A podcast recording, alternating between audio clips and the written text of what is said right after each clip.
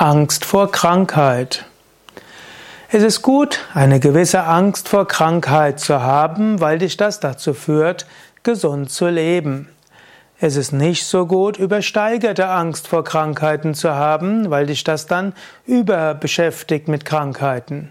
Es gibt ja auch den Ausdruck eines eingebildeten Kranken, den Hypochonder, der überall Krankheitsursachen wittert und ständig seine Körperfunktionen überwacht und dann dreht sich sein ganzes Leben nur noch um die Angst vor Krankheiten. Das wollen wir natürlich nicht haben.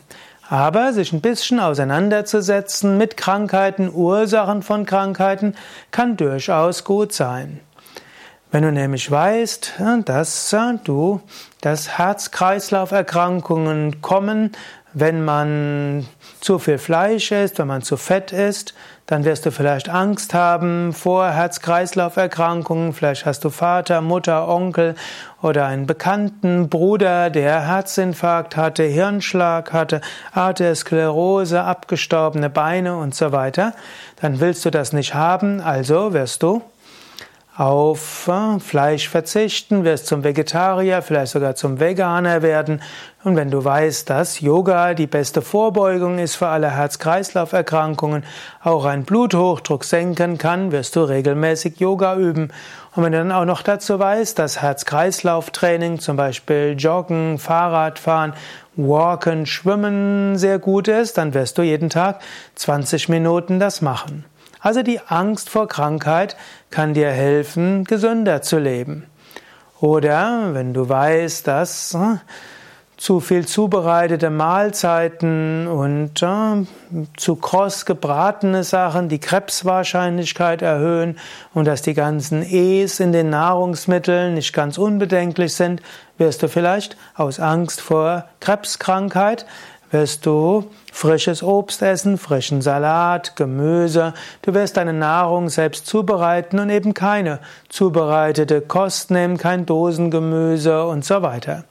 Und wenn du weißt, dass Geschmacksstoffe dich dazu verleiten, mehr zu essen als gesund ist und vielleicht auch anders zu essen als gesund ist, wirst du vielleicht aus Angst vor Krankheit darauf verzichten.